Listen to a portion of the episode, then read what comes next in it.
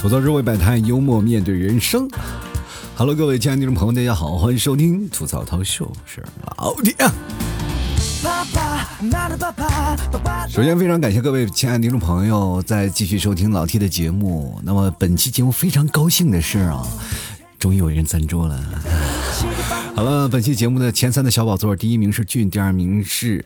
晚青丝走天涯，第三名是丽萍，非常感谢上三位听众朋友对老 T 节目的大力支持。这三位听众朋友是老朋友了啊！哎呀，看到老朋友归来，突然感觉我还是有些老朋友没有抛弃我的。其实有些时候做节目做时间长了呢，你就会感觉到人生就，哎呀，有些许的怀疑，就是到底是。现在新朋友多呢，还是老朋友多？我就一直在猜忌啊！我说老朋友都干什么呢？因为最近我一直在尝试着联系老朋友啊，他们都说他们在忙各自的事情，然后好长时间没有听我的节目了，啊！既然你这么说了，那我们就勉强听一下吧。我说别勉强，别勉强啊啊！你要再不听，我跟你讲，我就给你跪下了，好吧？这件事情，咱们从头开始的捋啊！就你想想，我陪你度过了童年的时光，那这个时候，在你青少最最觉得茫茫然啊，或者是茫然等等一系列的时光当中，我是不是占据了一个些许不算太大，但是也有也一点点的位置呢？他说：“嗯，老 T 你有，一般我是在我心灵里一扫啊，你就在那拐角蹲了一个马扎那坐着呢。”那我说我是在那里兼职是做什么呢？就在你生命当中，他跟我说：“哎呀，好像是个算命的吧。”朋友们啊，这么一个待遇，我觉得还蛮高的。但是算命费你能不能给我结一下？其实你看啊，做节目做这么长时间，突然有一次啊，感觉到自己有一点点的。小成就，那是有很多的听众朋友跟我说了一些他关于情感上面的问题，我给他们一些解答。其实，在一三年的时候，我做节目做的全都是关于情感方面的嘛，男欢女爱那些事儿啊，反正是反正从，呃，他们不认识一直到开始从床上下来穿上同一双拖鞋，那个是，反正。这些事情在我人生当中经历过太多了，那一年的时间我全部在讲这些事儿啊，所以说好多的年轻的朋友们听了就觉得格外欢喜，说你总是讲一些男欢女爱的事儿，能不能讲些别的呢？于是我就开始走岔了，从此在这个岔路上一走就不复呃就不复回了，呃这个反正回回不了头了。那这个时候呢，我就在想，是不是应该回归了呢？但是当你回归，你会发现年轻人的爱情的玩法不太一样了，就跟我们成年人的玩法有些呃。大相径庭了。其实有些时候我在想，年轻人的爱情究竟是什么呢？然后我就采访了几个零零后他们的爱情，突然发现了他们的爱情真的超简单呢，好直接呢，就比我们那时候这个拐弯抹角的太难了。你看现在零零后的爱情无非是两种，一种是成了，一种是不成。但不成是什么呢？基本都是成了，就是我愿意表白啊，如果不成，我就再再见，咱们再去找下一个。像我们八零后。九零后这帮人谈恋爱是怎么样？死皮赖脸，跟狗皮膏药的时候贴在你身上就不下来。哎呀，那个感情啊，就是所以说你在上面能挖掘很多的素材。那现在的零零后的素材就很少挖，就是你们谈不成就拜拜了。那我这个时候怎么办呢？而且他们的恋爱的关系还是很快啊，在一起呢觉得 OK 就行，就呃不 OK 就马上就分了。那我们像我们这些，哎呀，这过就过呗，还能离咋的？所以说我们这样的生活的感情就有些代沟，知道吧？其实我们这些人呢。在经历过这些事儿的时候，总是能够给自己心里啊做一个 SPA，说：“哎呀，这个人按按摩，说这没事儿啊，没事儿，咱还有更好的。”这一晃眼三十多岁了，然后他开始着急了，每天在相亲市场各大角落里都能看到你的简历。这家伙找工作的时候怎么没见你这么勤奋呢？以前年轻人特别抵抗相亲，现在年轻人我发现乐此不疲，这让我真的非常崩溃。我觉得这个时代真的变了，就不像我们那个时代了啊！我们那个时代真的是找一个真的挺难的。现在我发现这个时代真的太速成了，速度太快了，于是演变成我现在做节目的时候反而没有了这个情感方面的方向。现在好多的年轻人找我问一些情感问题，我就跟他说不要找我，哎，我我不了解你们的生活。真的啊，我们现在在咨询一些情感问题的时候，比如像老 T 跟他们说一些关于他们的情感问题的时候，基本上就一个套路，骗，就骗他们，你会找到更好的。这就跟小的时候我们跟爸妈在一起的时候，爸妈也总是骗我们啊，你的压岁钱我先帮你存着啊。到现在我也没见我妈还给我呀，那么长时间了，就存了那么多钱。有一次呢，我真的鼓起勇气啊，就是那次我现在了嘛，就生活的现在了，我我儿子也有了。我那天在吃饭的时候，然后再聊起这件事，我这人也皮，我就跟我父母说了啊，我说妈，你先想想，小时候存我那点压岁钱，是不是你欠我的压岁钱，是不是应该还了？你知道我妈说啥了吗？我妈把我历时啊，就三十多年那些账算的一笔一笔的算的可清楚了，我最后不敢让她再算下去了。因为我发现我他再算下去我就容易破产，你知道？朋友们啊，这个跟父母就是有一笔就是没有算清的账，千万不要跟父母算账啊！你就发现他们一笔一笔全都给你记着呢。这都跟我从小的时候有一个优良传统，就是小的时候呢，我不是老被打吗？老父父母老是总跟我说秋后算账，他给我老给我攒着，就是这顿打给你攒到下一顿，下一顿打个更狠的。就是我妈发现他们每次动次那个就是棍子呀，其实也是要费体力的嘛，就是他们打一次也要休息好几天，你不能就老天天打，天天打他们人有点累了，也疲了，你知道。其实到了我们这个年代了，也开始啊，真懒得打理生活上的一些事儿啊，包括像我们年轻的时候穿着靓丽，像我现啊运动装啊，我从小年轻的时候我从来不喜欢那些运动装，但是我现在越到中年越喜欢运动装了，我就觉得这东西穿的省事儿啊，舒心啊，不用搭配，哇，永远是一副运动装，然后出席在各大场所之间，然后我身边的朋友老是跟我说。你就穷的只剩这一件衣服了吗？我就说，我只剩这么一件衣服舒服了，就只剩一穿这么一件舒服的衣服了。别的衣服穿着感觉咯咯楞楞的，就是说，比如说工装裤吧，啊，那个工装裤看着挺好看，但是穿起来感觉各种的硌，不知道怎么了。人都说了，人到老年，人到中年，然后皮糙肉厚，但是我怎么感觉到了中年了，感反而感觉的皮肤是越来越硌了呢？就感觉是有点薄了嘛。最后我才终于明白一个道理，是岁月磨平了你的皮肤。这个你人说了，岁月磨平的不仅仅是棱角啊，是吧？它还能磨平你很多的东西，对不对？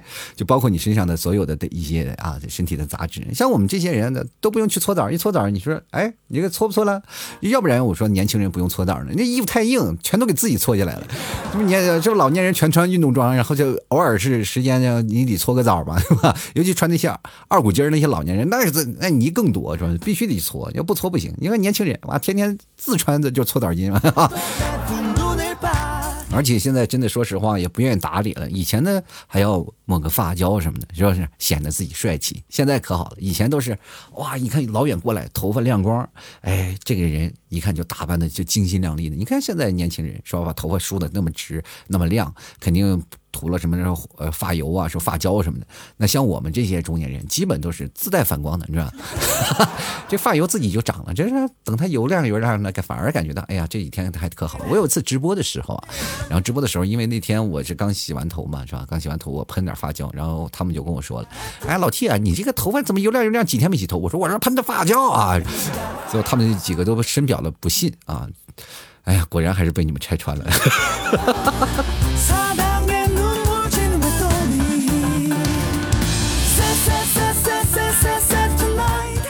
呀，其实啊，有句话叫“人间不拆”。我做直播的时候，能不能不要拆穿我？有的时候呢，年轻，就今天我做直播的时候，还跟那些听众朋友还在那交流呢。我说年轻的时候还挺帅的嘛，啊，当然他们也说啊，老 T 原来你是帅大叔。然后他们一说这句话的时候，我当然是我自己啊，心情就心花怒放。虽然说表现是心花怒放，但是内心里还 OS 还是说了，这孩子真的眼瞎，知道吧？但是年轻的时候是真帅啊！你看年轻的时候真的是帅啊！一到了你到中年时期，你就会变成一句成语“此言差矣”，就是一一个谐音梗，就是你这长得确实不太好看，但是你讲的还是文绉绉的，对不对？所以说人生就是。在你的表扬当中跟打击当中不断的存活下来啊，像我就是这样打击打惯了，我就觉得还好。人很多人都说啊，就老 T 啊，你为什么说话这么损？每次就是老是爱打击别人。其实我这个人就没有办法，从小的我在生长的环境，就在一些哥们儿当中，我是最不会说话的。其实如果你们要是来到内蒙跟我一些哥们儿发小一起吃饭，我连说话的余地都没有。所以说在小的时候，我就是生长在这种的。哎呀，朋友圈的环境嘛，天天我是被各种的朋友刺激，天天他们在那怼我啊，对抨击我，然后给我起了什么各种外号。其实，在小的时候，我很少就是真的跟他们说，我说话没有逻辑的啊，我没有办法抨击过他们。然后他们说话跳跃式方向特别远，就是今天刚跟你说一，他一下跳到十了，我跟不上呀。那时候我不会数数。结果就没办法，就跟他们说不上来，于是乎我就被怼得我哑口无言。后来呢，我就潜心修炼，我真的潜心修炼了，修炼了一一下还是被打得体无完肤。后来实在不行了，我就被打跑了嘛，我去南方了。到了南方一下成王者，真的就挺奇怪的。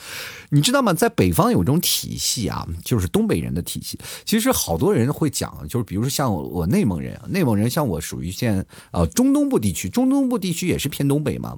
在中东北的这个部分的语言文化其实是非常强的，然后俏皮话是一溜一溜的。其实像我们像老 T 说话的时候，好多很多听众朋友就会问我说：“你老 T 你是不是东北人？”其实第一开始我是极力反驳，我说我不是东北人。但是仔细一想，其实我是挨着东北的边儿啊，因为。东三省啊，就东北所谓东三省，其实是有有那个什么呢？呃，蒙古的三蒙，就是内蒙古的三蒙啊，三蒙蒙三市，还有一个呃东三省，其实这是东北嘛，东北中国的东北部。那么我们也算是东北人啊，所以但是我说的不是东北话，但是有些话也是挺硬啊，唠的嗑都挺硬。就为什么会说东北话呢？其实你会发现有些梗，你说出来用东北话说出来贼贼有贼有意思。然后我们这时候我们经常会说一些东北话，所以说我们这边的方言可能有一些偏东北。其实，在我这个地方已经是弱化了。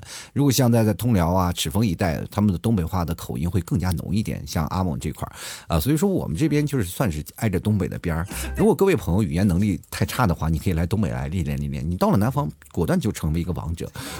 真的啊，就是不带骗各位的。我到了北方，其实说句实话，我不是一个语言的王者。我在这北方，我这喝酒也不行，说话也不行。但到南方的时候，喝酒也厉害了，恨 他说话也聊也厉害了。跟他们一起在白话的时候，突然发现，哎呀，我居然成王者了，就莫名其妙就给你升了段位。所以说，有的时候呢，你要想锻炼口才啊，就好多人跟我说，老 T，我怎么样锻炼口口才？我怎么样才能让突破我自己的这种像社交恐惧症？来一趟东北旅旅游。啊，你去东北去看看二人转呀，跟找几个东北朋友聊聊天是吧？吃顿烧烤，来内蒙，哎，喝几顿大酒，你就发现，哎，你会聊天了啊。真的啊，生活当中有很多有意思的事儿，你去想。然后当然了，我在内蒙就会出现一些有意思的事情，就是很多的南方的朋友就会，当我每次回到家就会问我说：“老 T 能不能给我带点土特产回来？”啊我说：“我那儿土特产就是女生比较多，我给你给你带个女朋友回来呀，是不是啊？”经常会这样啊，他们就会问我，说的他脸红耳赤。其实他们几个都单身，让我天天给他撒狗粮一样。其实我最早以前我认识你们皮草之前，我好多人也刺激我说你单身怎么样，也让我怼得体无完肤，是不是啊？他们天天什么，我就跟他们讲啊，我一个朋友嘛结婚了，他结婚比较早，然后在南方的时候他结婚比较早，然后经常跟我们一起喝酒啊，我们叫他他也不经常出来啊。那个时候我是无法体会他有娶老婆的快乐的，是吧？就是每次让老婆管着，然后没有办法出来，每次我们让他出来这个喝酒呢，他都说哎呀不行，我老婆管着不让我出来喝酒，怎么回事？哎，那个时候我们就感觉，哎，娶个老婆真的忘了朋友。当后来我当我娶了老婆的时候，我才觉得，哎，是忘了朋友是对的啊。这个想法是极其对确的啊，就为了家庭牺牲一些朋友也是正常的，是吧？没有办法，对吧？当你真的娶老婆，你才知道，有些时候你出去喝酒呢是要背上罪名的。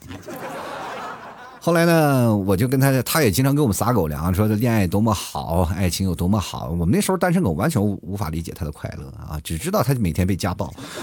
但后来呢，家暴时间长了呢，我觉得他好像还乐在其中呢。我就觉得，哎，跟这个朋友是不是应该绝交？后来真正当你处在那个位置上，你有了女朋友，你有了老婆以后，你才会发现，哦，原来他的生活其实跟我的生活极其相似。人生会发生好多极其相似的事情，对不对？啊，就发生了一些，比如说像我们人生当中经历过的一些大事儿、小事儿。啊，种种的事儿咱们堆压起来，咱们再回忆起自己的一生，你会发现你自己变成什么样的人呢？其实现在有很多种人格啊，不同的人格，然后经历过不同的分支，到后来我们步入社会里，就会给你定一个标签。过去我们八零后是一个叫垮掉的一代，那么现在零零后呢，我们不知道他怎么会定义什么标签，反正因为我们读不懂。哈哈，像过去八零后、九零后很好读懂啊，给定个标签，哇，他那一代到零零后了，哎呀，有点读不懂啊。像我们这这一代啊，就八零后、九零后应该给零零后按标签了嘛。这个时候我们发现，哎呀，搞不懂零零后啊，标签贴不上。就是你知道我们的惆怅吗？我就感觉我们真的是跟这社会开始有点脱节了，呃，就很难受啊，这真的很难受。于是乎呢，现在就有很多的网络的词汇出来嘛，比如说现在有什么工具人啊，什么还有什么各种的人格出来了。今天老齐就跟各位朋友来聊聊这工具人啊。其实这工具人多数都说现在在社会上工作很久的人啊，因为工具人他有一个很明显的特性啊，就是说你首先工具是你把人变成了一个工具，对吧？你可能就是变成了一种哎，每天啊没有什么无拘无求，我每天没有任何情绪，我就每天摸爬滚打干活啊，老板让我干我什么我就干什么，或者是你在生活当中你的朋友。哎，觉得哎，你有需要你了，会叫你过来。你会发现是这样的，你特别希望维护一段感情，但是他们却拿你当工具。比如我身边最早以前就有一个朋友，他就是我的工具。什么工具呢？POS 机。当然了，他这个人是乐在其中的，人有钱啊，不在这，经常过来的时候。我们一帮朋友吃饭吃的好了，然后叫他过来，然后他给买单。后来。跟我们绝交了，当然确实，我觉得他的做法是对的。他走出了自己了嘛，他不愿做工具人了嘛，是吧？其实我们这时候再回想自己啊，也是慢慢从各种的情况下，然后转变成工具人。其实我们要到社会上啊，慢慢的摸爬滚打以后，我们会慢慢变成工具人的。工具人就是这样啊，我们潜移默化就会成为别人的工具，或者是我们会把。自己周遭的朋友会变成一种工具，它会成为一种利用的价值。工具是干什么的？工具就是在你人生当中各种的角落，我们会使用它的，对吧？我们比如说我们要干个活儿啊，肯定用什么螺丝刀啊这些东西，它就是你生活当中的工具，是吧？你要铲地啊，你肯定用铲子；你要种稻种稻子，你肯定还还是要插秧或者什么，你要犁地，是吧？肯定要用这个篱笆什么的各种东西。所以说，这个工具是你人生当中必不可少的。所以说。他也是冷冰冰的，就杵在那儿，永远他没有任何情感，他不给你回馈。你比如说你，你要说工具，他要有想法是吧？你正拧螺丝刀，让你啊螺丝刀，觉得不开心，咔转过头来，咔嚓给你改锥。哎，你用螺丝刀，下次就得小心点。哎呀呀呀妈呀，这就别扎我啊！我就稍微拧个螺丝，不可能是不是？所以说，工具呢就是任人摆布，对吧？人类最大的进步就是会使用工具，但是谁想到？哎，万万没想到，到了现在的社会，人反而成工具，这反客为主了嘛？这工具反而起立了。其实有些时候，我也想，我在回忆过去啊，我可能也会成为工具人，就是在工作的时候啊，对逆来顺受，让我加班就加班，让我做赶个 PPT 我就赶 PPT。那时候做甲方做乙方是吧？有时候修改方案的时候，呃，总是要开始啊，他们让你修改方案就写，就修改方案就写，不停的写，不停的写，是吧？这个时候你就是逆来顺受，你没有自己的想法。老板对你说什么就是什么，对吧？上学的时候也是啊，我们绝每个都是工具。老师说一加一等于二，你敢说是三吗？是三就挨打了，是不是？哎，你去想想，你有什么创意吗？你真的说一加一就等于二吗？但真的啊，平心而论啊，跟大家讲，现在我们的科学范畴里，一加一是等于二的。但是在未来世界当中，如果要是真的把量子力学什么全部闹好了，未来的什么科学，它完全可以把现在的数学去推翻，一加一不等于二，它可以等于无限大，对不对？科学呃，就反正这可能就是科幻小说看多了，就可能会等于嘛，真真的有可能性。但是在我们这个教育理念里，我们是没有可能性的，所有的答案都是正确的。然后包括我们现在英语听力啊，你实在是是。啊，无法接受啊！就各种的英语听力啊，各种的东西，你说你能听懂吗？听不懂，是不是？你要说段绕口令给一些老外说度过中文几级，他们也听不懂，是吧？你就比如说，我每天打你两百次了，请问，我到底打你几次？老外一听懵了，我天哪，到底几？到底是几？是不是？他不知道，对吧？其实有些时候嘛。这个选择工具还是有一些有必要的。当然了，如果有一天我选择，呃如果我是工具人，选择我是工具人的话，我愿意变成女娲，是吧？也就愿意变成女娲。这样的话呢，反正这样的话对我是有好处的。为什么要变成女娲？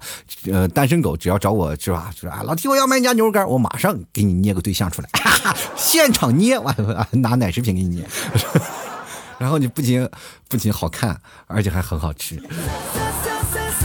对不对？就是这样啊。人之所以为人，就是因为有人有情感、有情绪嘛，对吧？我们从小都有情绪。比如说小时候爸妈打你，那你会哭啊，你会叫，你会闹。当有一天爸妈打你的时候，你不哭不闹，这个时候你就会变成了什么呢？沙包。就小的时候，我就回忆起来，我在那个特别淘气的那个年纪。每天几乎都要挨爸妈打，挨爸妈打的程度是什么样的啊？我跟大家讲，反正是总结一个字儿就是欠儿啊，就是这个欠儿，这是北方的一个方言啊。反正如果要是按照呃南方的这个口音啊，就是比较我们熟知的这个普通话，就叫做贱贱的，就非常贱啊，贱贱的那种人。就是说我妈在那儿看那个什么，就是最早以前是渴望呀，还是什么铁道游击队，我也忘了。反正很早以前，我们家还是有电视的。然后那个你看有电视就。值得炫耀一下那个时候啊，我们小的时候，八零后啊，连电视都没有，留在家里。你要知道那个感觉啊，所以说我一定炫一下富。小的时候我们家是有电视的 啊，有电视了以后呢，我妈看的渴望。其实那个年代的人对于感情的情感的寄托，他们比较容易，因为那个时候是物质比较单一，所有的东西，比如说像电视，你看光。看广告，我们能看得非常入迷，真的，就那个时候广告都是一个非常好的，所以说那个时候看电视，我爸我妈他们在在那看电视就很容易哭嘛，哭的不行啊，那眼泪哇简直流的不要不要的，就因为他情感带入的比较深。那像我呢，就我这对于这个那这个成年人的情感完全不懂，是吧？于是乎我咔嚓我就换了个台，我妈拎着那个扫把就对我咔咔浑身就一顿毒打。我这样跟大家讲啊，现在。我的手上还有一个被打的那个记号啊，就是现在有个青的地方，就我现在一直记人那顿打，那顿是我非常记忆犹新的，因为他有一直有个记号嘛，对吧？如果有一天我拄着拐杖，那我也肯定。记着那次我腿被打断的景象，明白了这个道理吧？所以说那次是被打的。第一开始被打呢，我还会哭。后来我被打呢，我就开始哎默默的承受了，我就忍着咬着牙，我就不哭。你知道为孩子哭是为了什么？就是为了让你少打一会儿。但是这个时候呢，当我真的开始没有任何情绪的时候，咬着牙就接受那个疼痛的时候，我就开始关爱爸妈的身体了啊，觉得爸妈今天可能打我没有练够。那个时候我就变成了一个工具，爸妈健身的工具。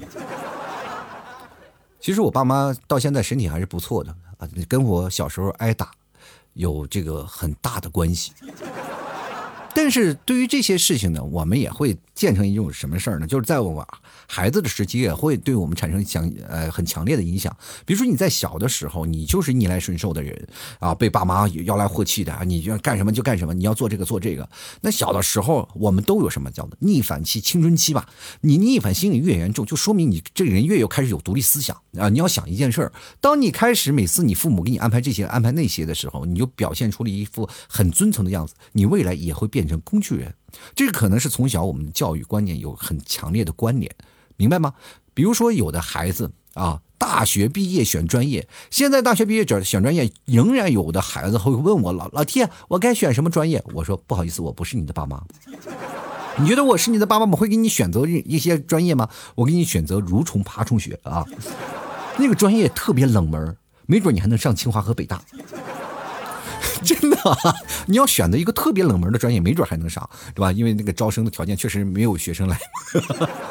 但是父母会给你选择一项相应的那个专业。父母为什么给你选择专业呢？我跟大家讲，父母给凡是给你选择专业，就是希望你留在他们身边，这是父母之间的套路，明白吗？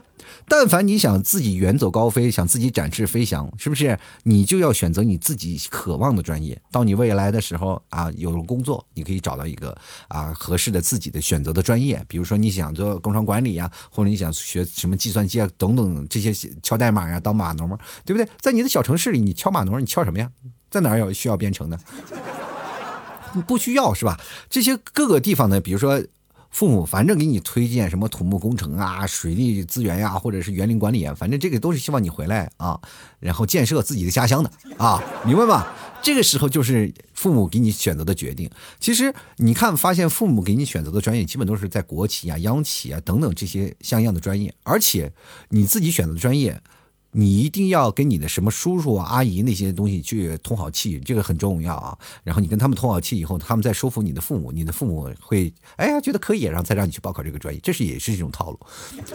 所以说，这个就是你的思想的转变嘛。你知道去怎么转变，去选择你喜欢的专业，你可以去对抗。但是如果你要逆来顺受的话，就说明你未来还是成为工具人。到你真的开始工作了以后呢，啊，老板就是咔咔咔就一顿用你，你会发现是这样。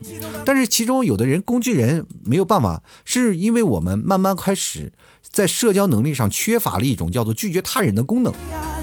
啊，人如果要缺乏了一种功能，就会出现很大的问题，你知道吧？你知道，人如果要是真的缺乏功能，你连对象都找不到。比如说，你跟人一个谈恋爱，哎呀，他没有功能啊，是吧？一个老爷们功能性丧失是对他最大的耻辱，你知道吗？所以说，在这个方面当中，如果你说啊，你到底是什么功能丧失了？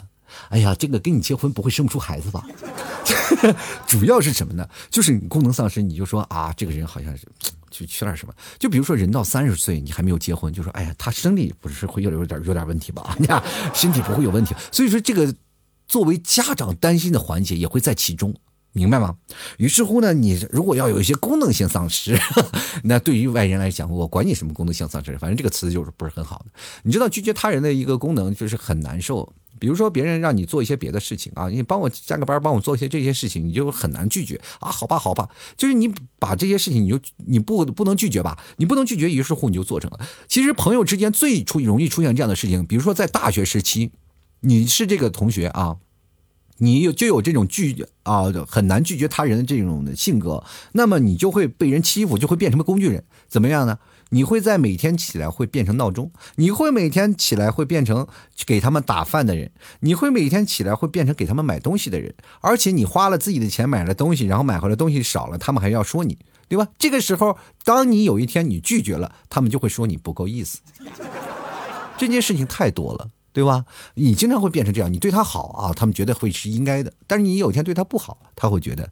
你是最有意，哎，你这个人就太不够意思。这个社会上上太强健了，所以说人一定要有情绪，要有反抗心理，要有逆反心理。这样的话，对于朋友之间，你说朋友之间就应该是啊，两个人相互无间的，这样我对你好，我对你好，是吧？我反正你知道，我知道你有点小心眼，但是我宁愿吃点亏嘛，无所谓啊。你愿意用我，我愿意甘愿当你的螺丝刀，你哪个螺丝，你我就去，是吧？干什么事我就堵在前面。但是种种的事情出现了一些事情，人一定要留点心眼。你看，前段时间啊，因为闺蜜挡刀的事件，大家也都看出来了。其实是也这这件事情，我们确实是没有办法去分辨到底谁好谁坏。但是你仔细站在一个常人的眼光看，肯定是被去挡刀的那个人，他就被当成工具人，对不对？多少次了是吧？他就被这挡刀了，为了个朋友两肋插刀，是不是？结果真的是被插了。你说这件事情本身说来，你到最后你也是被。呃，就是到最后你会变成背黑锅的人。人的私欲啊，他是很贪婪的。我跟大家讲，但是真的很贪婪。就比如说像我今天没卖出牛肉干，我就特别想，哎，快点，明天是哪个听众朋友赶紧买斤牛肉干吧。就是我就特别贪欲，是每个人也有贪欲的。他就希望自己能获得更多。呃，某某赶赶紧快快过来给我太多的太多，我需要我需要，就是像喝沙漠里喝水的，喝了一杯不够，我要喝更多，就这样。但是往往受贪欲的人，最后还是会受到惩罚。但是呢，这个惩罚也是啊，我们哎觉得很爽吗？也不是很爽，是吧？自己心里就感觉到达不到预期。所以说，工具人呢，就是是这样的。除了这样的，我们天生性格使然之外，还有一种就是我们工具人也是生活当中的一种 cosplay。怎么是 cosplay 呢？我们知道 cosplay 可以扮演不同的角色，但是我们选择 cosplay 一个工具人。其实这部分人我们没有办法，人是适应性很强的生物嘛，在不同的关系里，我们会根据具体的情况展现出不同的人格和行为啊。如如果通过这样的时候，我们可以适适应那个适应。不同的社会角色嘛，对吧？当你会发现你突然出现一个不同的角色，哎，这个角色还挺好，然后马上就是转变的时候，说马上去转变成这个人格，于是乎你就会变成一个工具人，对吧？工具人可能是你多重人格的中间的一个，这就是我们社会当中，我觉得见人说人话，见鬼说鬼话。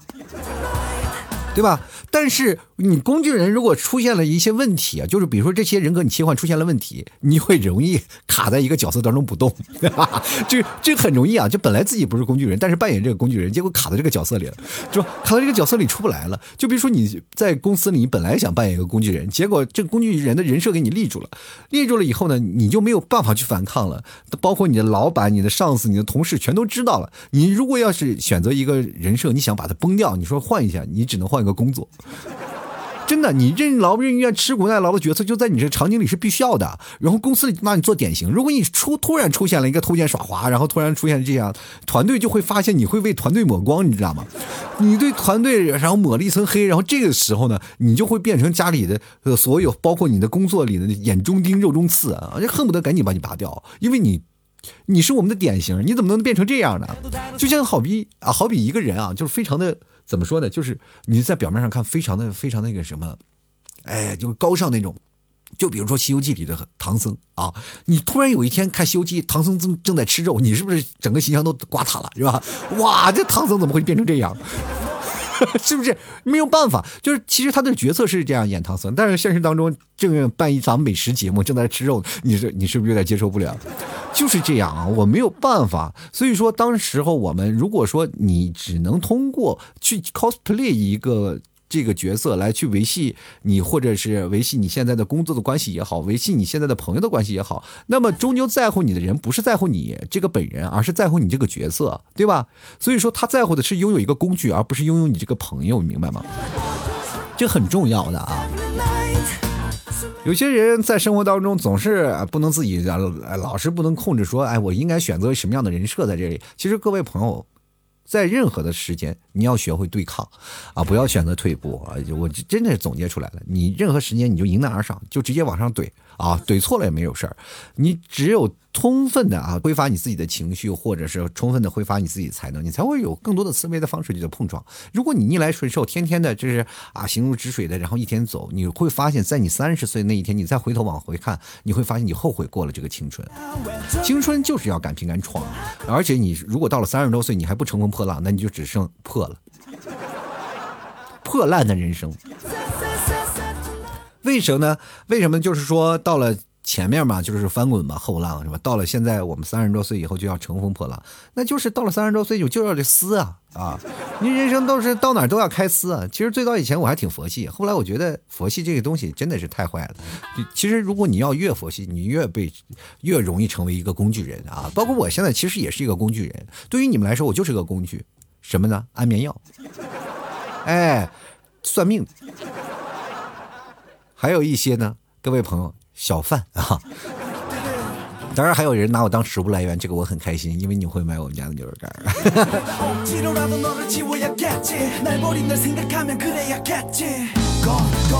好了，吐槽社会百态，幽默面对人生。如果各位朋友喜欢老 T 节目，欢迎关注老 T 的微信公众号，还有老 T 的新浪微博，都是主播老 T 啊。每次直播都在新浪微博会同步直播，各位朋友欢迎关注一下。喜欢各位朋友可以加老 T 私人微信啊，拼音的老 T 二零一二啊，拼音的老 T 二零一二。希望各位朋友多多支持，喜欢打老 T 节目的啊，这个通过可以给老 T 打赏啊，打赏前三位的将会获得本期节目的赞助权。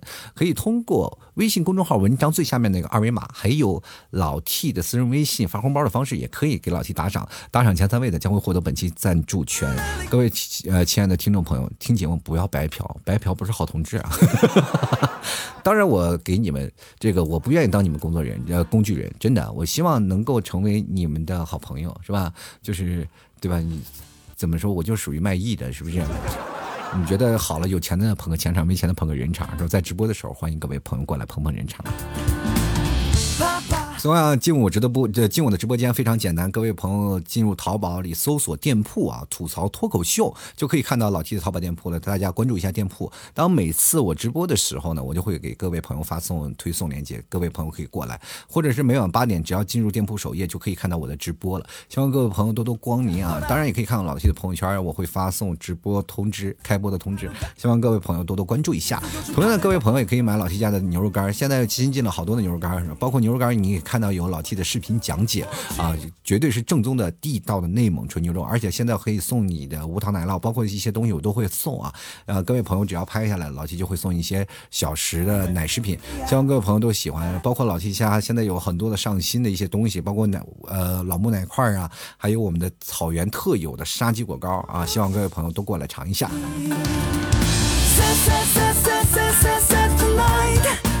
好了，接下来的时间让我们关注一下听众留言。首先来看看啊，听众留言对于关于工具人都有什么说法？首先第一位叫请多指教。然后老 T 啊，这个我打王者补位算不算工具人呢？你不算工具人，你就是个替补。为什么你是个工具人呢？你也不是个工具，你在那里的替补，你都上不了场，你怎么能当工具呢？你跟你比工具人还惨，你都没资格当工具。接下来看看啊，这个青啊，他说我就是刚提了加薪。你就是工具人啊，被老板各种的使是吧？就是你就是社会一块砖，哪里需要哪里搬。其实这句话早早就透露出了我们是在社会当中的一块砖，我们就是一个工具是吧？我们需要哪儿我们就往哪儿落是吧？在这个时候呢，你在想升职加薪，其实也是希望这个领导来怜悯啊，也并不是突然通过你自己的努力，你只是通过自己的角色扮演符合了老板的心理预期。在这个时候呢，说如果要再不给你加工资，真不行了，因为别人都加了好几次了，你知道。就是这个工具再不加这不行了，这砖快垮掉了。接下来看啊，Costa，啊他说了，这个每个打工者都是工具人，真正的朋友工具我的，我就中工具我的话我就绝交。是这样的啊，呃，往往呢，就如果是你真正朋友的话，他如果工具你的话，你想绝交那是不可能的，因为你发现不了他工具你。往往有的人被人工具了以后还。不能自已，还不知道，哎，哎，我身在其中呢，但是我不知道。你就想螺丝刀，如果有人拿它拧的时候，他自己知道自己转动吗？不知道，对吧？他不知道。所以说，当他被用的时候，他也是心甘情愿的。你看哪个螺丝刀反过来就扎自己的主人？没有。所以说，在这个时候，你去想啊，如果你的朋友要工具你的话，你真的能够，说实话，能够找到别人为什么？工具你了吗？找不到，别人一般都是偷偷摸摸的。这个东西，除非当有一次你真绝交了以后，你再回想。比如说你跟你一个朋友，你说咱俩现在绝交，我不跟你理你了。然后这时候你突然想，你跟你的朋友点点滴滴，然后想的时间越长，然后你再回想，哦，我被工具了。你只有跳出这个思维模式的时候，你才知道你自己是否真的被工具了，对不对？你这个时候，你看，哎呦，我的妈呀！然后再再一回去，再绝交一个，再绝交一个，就会发现每一个人都拿你当工具。其实这个事情啊，任何一个人摆脱不了被工具的这个模式，就是哪怕你再精明的人，你也可能会被工具过。就是种种的条件下，你去想想，他工具的其实很简单嘛，就使用过你嘛，对吧？使用过你，或者是通过什么样的方式利用过你，然后你再去想，哎，你可能还是这样，多多少少都会沾边儿但是只不过是多少的这样的概率啊。接下来看变雪归宿啊，他说我感觉我这个就是一个借钱的工具，我身边几个从小玩到大大的哥们儿呢，现在一般都很少联系了。但是主要是呢，他们又要找我呢，就没有别的事儿，就是为了跟我借钱。说不借吧又不好，借了吧又很难要回来，都是兄弟，真的不好开口。自从有了这个像蚂蚁某贝啊，我就觉得这个方式很好啊。前两天这个我朋友都跟我借钱嘛，就是借钱借钱借钱什么的。然后我就说那不有某贝有吗？你可以用那个呀，都可以提现的什么的，各种的都可以有。然后网上带什么东西啊？然后有的朋友呢，比如说我在南方嘛，真的在南方，一些在内蒙的一些过去的同学啊朋友跟我借钱啊，有钱吗？给我借点。然后我就给他介绍了很多的 A P P。那那么多的 app，我说你随便用，每个都大概这个 app 值五万，那个 app 值十万，都随便借啊，随便借。这个时候你是放心的，就绝对不欠任何人情。他就很崩溃啊，然后他说了这个，我说为什么不用蚂蚁某贝？他说哎呀，这个已经欠很多了。这会儿我就心想，你都欠很多了，你再跟我借，那不可能。对吧？我就给人家推荐这些，然后还有什么小额贷款呀，那些东西都可以。前两天有一个朋友啊，就跟我借钱，真的跟我借钱，说啊，哥哥们儿现在缺点钱，你给哥们儿打点你现在借我说借多少啊？那闹个几万块钱就行。我我当时心想，我兜里就只有两千块钱，你知道吗？真的，我是身全部身家就只有两千块钱，而且是在支付宝里。然后我就给他发微信，我就说。啊，我你等一下吧啊，我就把钱待会儿打给你，你等一下，等一下啊，你等准备接电话，待会儿他就接了好几个电话，至少有五个银行的电话都给他打了。我给他就是老有电话给我打，喂，你好先生，需要这个银行贷款吗？这有小额贷款，然后好几个银行天天给我打电话，我就说不需要，不需要，不需要，因为我知道啊，我借了还不起嘛。所以说这没办法，然后这个时候呢，然后他就又跟我借钱，我就把所有的电话号码我就挨个拨回去，反正那个号码也很好记，对不对？我就借过去。哎，你这是不是要借贷款？哎，对的对的，他很热情。我说这个电话号码需要借款，你要你打。我的朋友再也不跟我借钱了，我也不知道他借到了没有。反正这个方式啊，他就知道了。哦，这小子真坏，知道吗？借钱真的，我跟大家讲。只要你的关系不管再特别好，千万不要占于钱的事儿。我都跟大家讲了，不要跟我谈钱，太伤感情。只要你是谈了钱以后，他就会拿你当成工具，是吧？借钱工具，你说你又不是 POS 机。各位朋友，你去想想，现在的钱，所有的钱，它都是理财产品啊，他要借过去呢，就有损耗。明白吗？你现在比如说你兜里有一万块钱、两万块钱、三万块钱，你放在一个位置上，就是哪怕你放在一个地方，你就是哪怕余额宝呀，或者是现在零钱通，你随便放的，它就自己会涨的，对吧？你会涨。当你借给他了以后，你会发现这些钱就没有了。有人说老七你这太过市侩了，这朋友关系怎么能用钱来衡量呢？当然了，你要是实在是特别好的关系，什么救急用的，那我觉得没有问题。但是就怕那些有的人借着钱不还，然后不给你打电话，然后你再要钱，你你就会发现你的角色变了，是吧？他欠你钱，然后你到时候你就跟孙子一样，他天天找借口，然后躲避你，然后就怕你打电话，你这个时候打电话又伤感情，真的很难。我跟你说，借钱呢，借啥都不行，是吧？属于钱和老婆都不爱借。现在连车都不会借啊！你这借车根本不可能，是不是？这个海底的旅人啊，他说了是啊，今天工作中就是被人当猴耍，和领导聊完天就提了离职，我彻底解放了。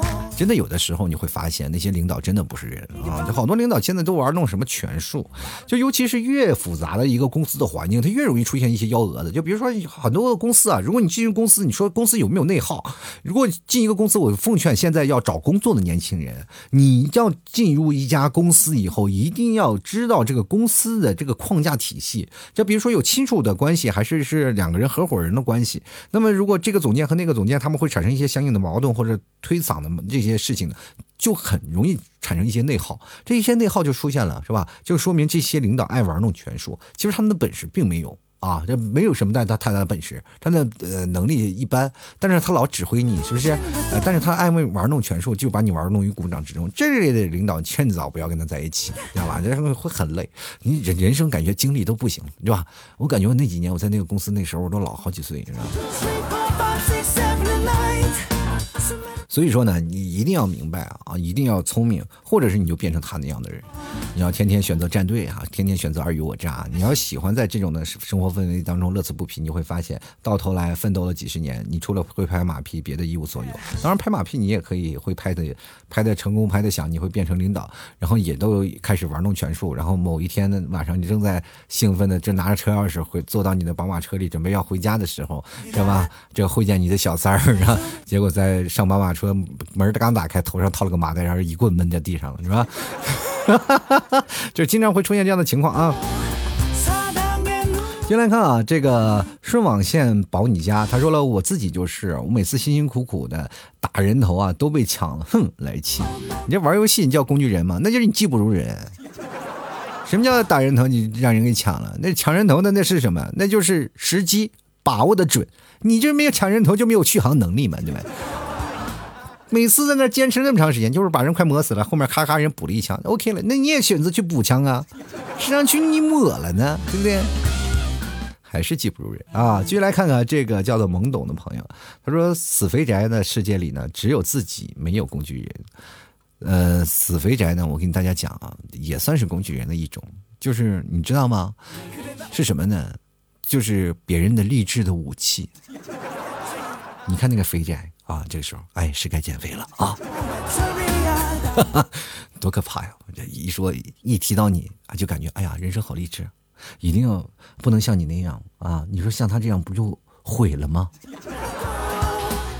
是不是？一定要加油健身啊，吃牛肉干啊！然后随心说了，什么是工具人啊？这叫人工智能。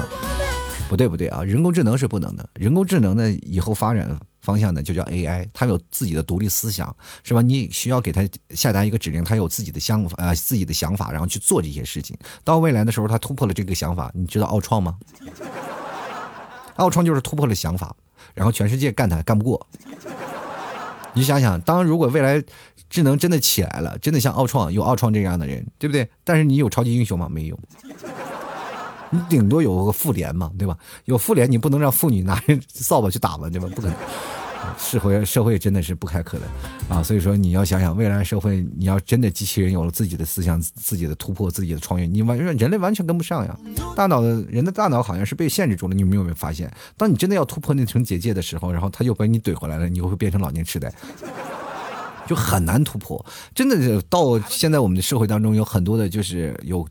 特别多的贡献的科学家，就是真的会把这个社会去扭转的，比如说像牛顿呀，是吧？像爱迪生啊，是吧？像特斯拉呀，还等等一些啊，爱因斯坦这些我们著名的科学家，我们都熟知的嘛。有很多的相对论，包括一些很多的一些知识理念，都是他们那那一代人传过来的嘛。但是你再仔细去想想，当他们到后期为什么开始不研究了啊？不开始做发明了，都开始研究自己的大脑了呢？就觉得自己脑子还可以突破，你知道吗？就是当我们还是不够聪明，你能确定吗？就是在一维的，我给大家说一个比较夸张的，我们现在是在三维的空间，你难道确定不是在四维的空间是有人在操纵我们？其实我们就是游戏里的一个角色嘛。就说句真的不太这个。呃，有点幻呃科幻的一个环境里，就是说，你想想，我们生活在这个时代，你们有没有发现，在近一百年到两百年之间，我们的科技发展太迅速了。你说我们发展才多少年？五十年，发展成什么样了？对不对？高楼大厦啊，耸立，然后包括我们现在科技，就是那个时候 BB 机我们才用了几年，两年没了。手机从最早以前蓝屏的，到现在才发展了几年，对不对？这个社会发展实在太快了，是快的有点匪夷所思？那你去想想，那你这个时候我们就可以做强烈对比了，对不对？就是。说我们这一两百年跟前面这几千年比，前面几千年为什么发展的那么慢？你有没有考虑过这个事情？因为按人的这个思想来说，前面几千年早就可以了，我们早就发展好了。为什么前面这几年？如果按这样的发展速度，再过一百年、两百年，我们发展速度是神速的，就是属于断层的啊！说明为什么呢？朋友们，呃，想过吗？是不是有点害怕？真的细思极恐啊！我跟大家讲。真的，现在你看这个这一代人啊，像比如说像我们上面一个代人，六零后啊、五零后啊、啊四零后啊，我就先说这一代人。当然，像这些三零、四零的这些人，可能现在好多人都去世了嘛。啊，这个咱们再想想，他们这一代人啊，如果是真的在一块儿，比如说三零和四零后、四零和五零后、五零和六零后，他们的差距大吗？不大，真的不大。这几代人差距可能是不大的，但是到了七零后、八零后、九零后、零零后，就有明显的断层差距了。对不对？我们八零后小的时候还没有电视呢，你看零零后呢，这电视都是液晶的了吧？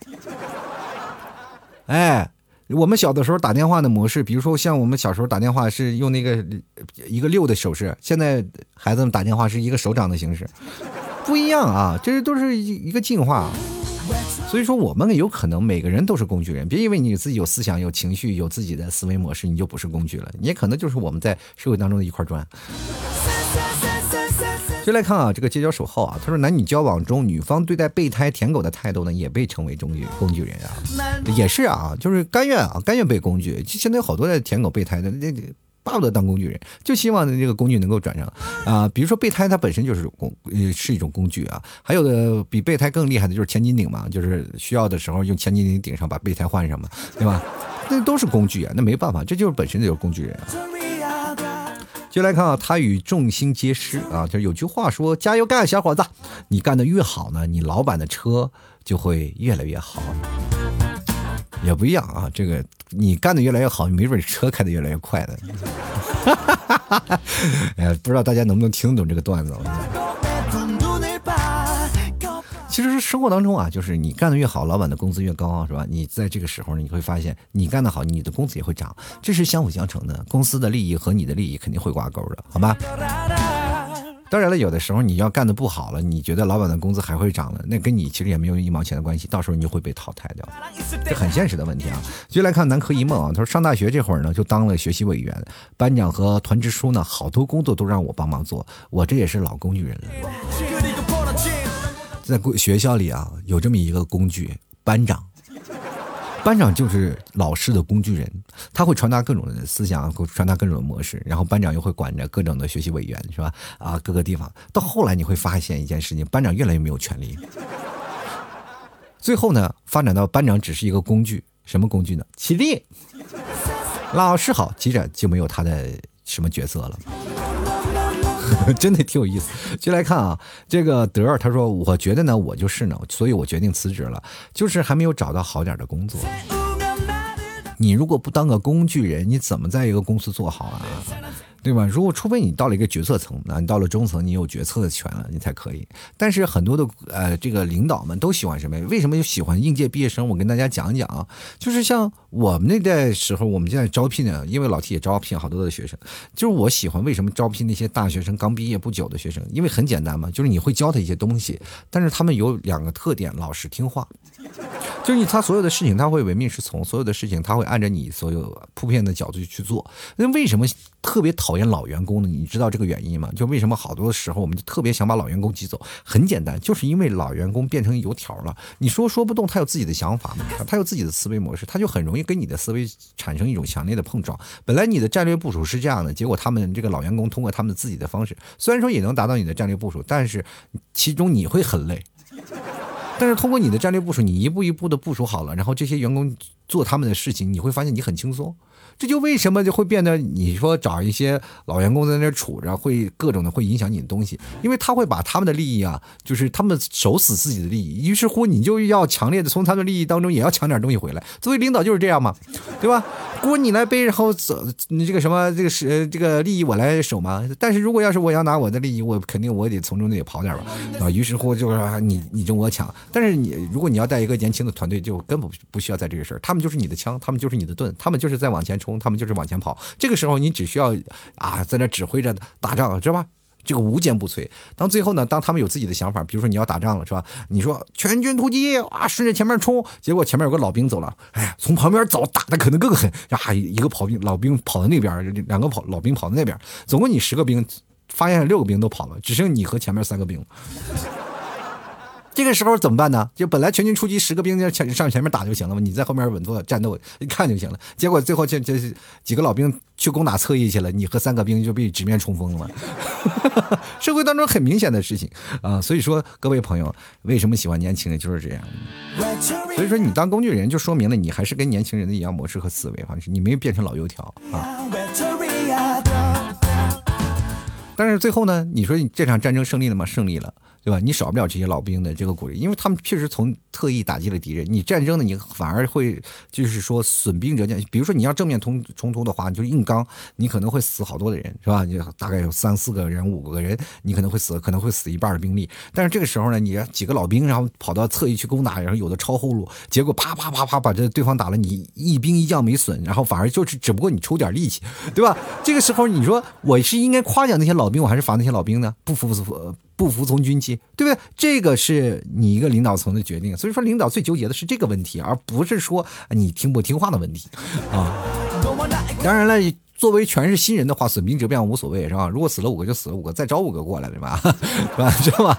哎，这就是领导们现在的特别惆怅的事情。所以说，有些老油条呢，他们就是哎睁一只眼闭一只眼，就是社会当中的一些问题啊。所以说，你要转变成是工具人呢，是冲锋陷阵的，还是选择去通通过别的思路让老板对你又爱又恨，这是你的决定啊。就来看一个狗啊，他说工具人也有工具人的作用，不起眼，但是有的时候挺重要。不说了，我要去上班了。哎，你就是公司里的那个螺丝钉，如果要就像一个架子，如果那个螺丝没有了，你咔嚓这架子也塌了。我跟你讲，你看你的工具在哪个偏角的位置，如果你只是个脚垫儿，没了你也没有事儿啊。为了什么？就是为了公司放在地上的时候他不硌脚。就来看看拥有阳光的日子啊！他说：“只要我们还在帮老板打工，我们就是工具人。”另外还有这个为喜欢的女生忙来忙去，最后呢，哎，得到一张好人卡，心甘情愿的作为他的工具人。最后我想说，啥时候能转正啊？工具人。这就我说的嘛，如果你要一直老实，就一直沦为工具。你有些时候呢，得沦为他的一些个。当然，有些女人对工具也是爱不释手的，就是你得解解脱他那个，就是解决他那生活空虚的那个需求，你知道吗？你要变成那个工具，好不好？你要排解他寂寞的工具，你而不要是要单纯他想使用你去指使的，你要贴身的工具。哎，你会发现你有天就上位了。这个有点隐晦哈。接下来看 F E I L X 啊，他说了有一句励志名言：不怕被利用，就怕你没有用。天生必有用啊，这个天生我才必有用，是不是？那就对了，确实是天生我才必有用。但是呢，就怕你生我才没得用啊。有些时候呢，人生要是被有用呢，被需要，是一种迫切的情感方面的一种呃一种的情感寄托。因为我们特别需要被需要，包括老 T 为什么要做节目？其实我就是希望被需要，被你们需要，在你们特别无助啊，像你们在闲来无事的时候，能够乐一乐、开心一下，这就是我觉得哎，我自己存在的价值嘛，对吧？但是有些时候，你们如果不需要我，把我抛到一边了，我会不会默默哭泣呢？我不会，我还会选择人生另一个方向继续奋斗，对吧？毕竟因为我看不到你们的表情啊。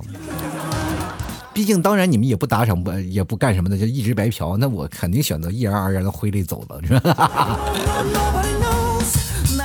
就来看啊，星星啊，他说：“T 哥呀，我经常打游戏呢，经常叫跟我耍的好的来当工具人，还经常坑他们。你那不叫工具人，他那不叫工具人，跟一起耍的就是一直陪着你嘛啊。但是呢，你坑他们，可能他们把你当工具人了。你知道这个理解怎么理解吗？表面上你坑了他们。”其实他们几个觉得是，哎，有你在，其实也挺好玩的啊，就是主要是逗你玩，因为他们觉得你也坑，但是他们坑的时候，你会发现一个问题，他们损失什么？没有损失，你损失是什么了？你可能会损失，损失什么？他们会骂你，有些时候他们情绪可能。啊，比较低落了。这个时候你说，哎，快来给我打游戏啊！然后他们就果断就上游戏，然后开始一起人轮流骂你啊。然后他心有些时候打着打着，哎，怎么还不坑？怎么还不坑？哎，坑了坑了！啊，你个王八蛋！你个大傻子，不会操作，你还乐呵呵的跟你说，哎，没事儿没事儿，哎，这个游戏嘛，娱乐娱乐。啊，其实你是心怀愧疚的，你本身出发点就是我不故意坑他们，叫心怀愧疚的。他们骂你的时候，就还理直气壮啊，你还觉得哎呀很暗自很爽。你说他们骂你，你还很爽，这件事情你就觉得哎很有意思，是不是？好了，吐槽社会百态，幽默面对人生。各位朋友，如果喜欢老 T 节目，欢迎关注老 T 的微信公众号“主播老 T”，欢迎关注老 T 的新浪微博“主播老 T” 啊。每天直播的时候呢，都会在新浪微博然后跟各位朋友同台推送，希望各位朋友多多关注一下。喜欢老 T 的朋友也可以加老 T 私人微信，拼音的老 T 二零一二啊，可以跟老 T 来说说话，然后或者是每天会看看朋友圈什么时候直播开始。我们晚上八点多钟左右，我们都会在直播间跟各位朋友见面啊，希望各位朋友多多支持一下。呃，还有各位朋友想要加老 T 的呃微信的话，别。忘了啊，呃，买这个牛肉干的话，可以直接进入老 T 的淘宝店铺，或者每次在直播的时候进来，我会还有更多的优惠啊！大家直接直接直接需要打开淘宝搜索店铺啊，搜索店铺吐槽脱口秀，这个真的是特立独行，整个淘宝里就只有这么一家，敢叫脱吐槽脱口秀为店名的，就是。不做生意了，是不是？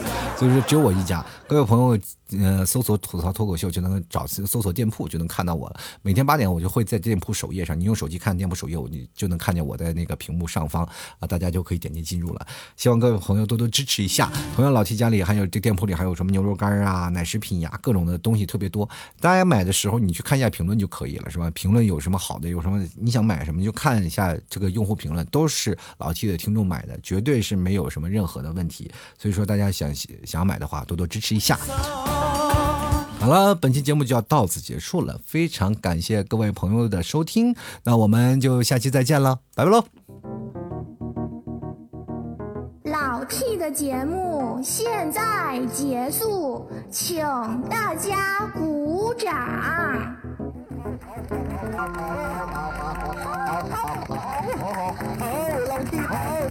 好，好好好好好好